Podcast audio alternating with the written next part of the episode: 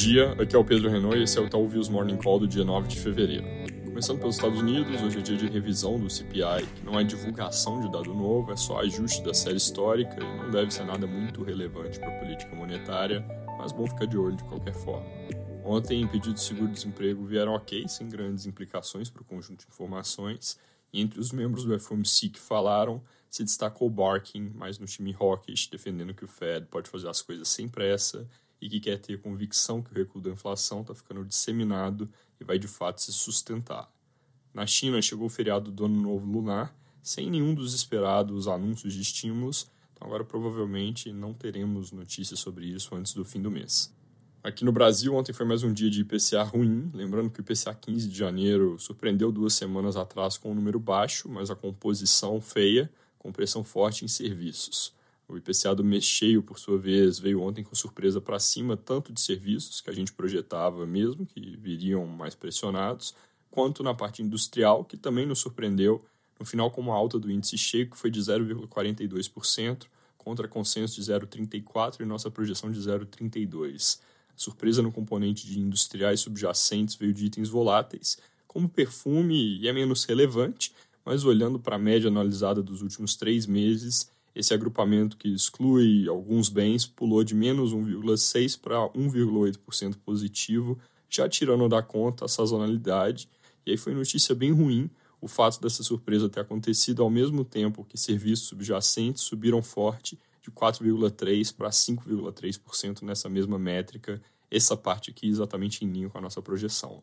Logo, mais uma divulgação de composição ruim, mas diferente do IPCA 15, com um número cheio que também assustou mercado reagiu com redução das apostas em corte Selic, com curva voltando a precificar que os juros param de cair na vizinhança de 9,5%. Agora, para ser justo, também com alguma pressão de taxas vindo do mercado externo. Hoje a gente fecha a semana com a divulgação do resultado do setor de serviços em dezembro, para o qual a gente estima alta de 0,6% no mês, o que se traduz em recuo de 2,2% ano contra ano componente de serviços prestados às famílias, que eu sempre comento que tem um peso desproporcional para as estimativas de PIB, deve vir com alta de 2% no mês, 5,6% no ano contra ano.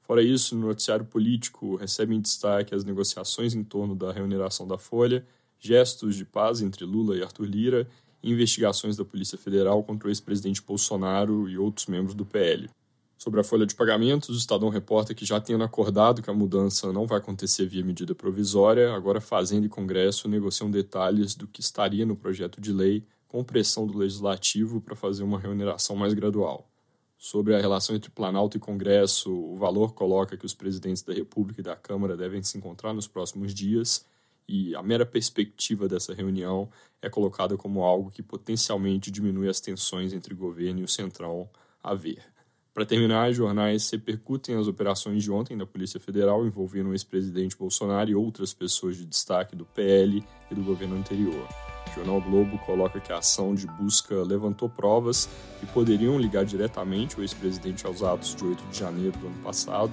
enquanto outros jornais exploram as consequências que eventuais desdobramentos poderiam ter sobre as eleições municipais desse ano e articulação no Congresso, onde a atual oposição tem uma presença bastante relevante. É isso por hoje, bom dia e bom carnaval.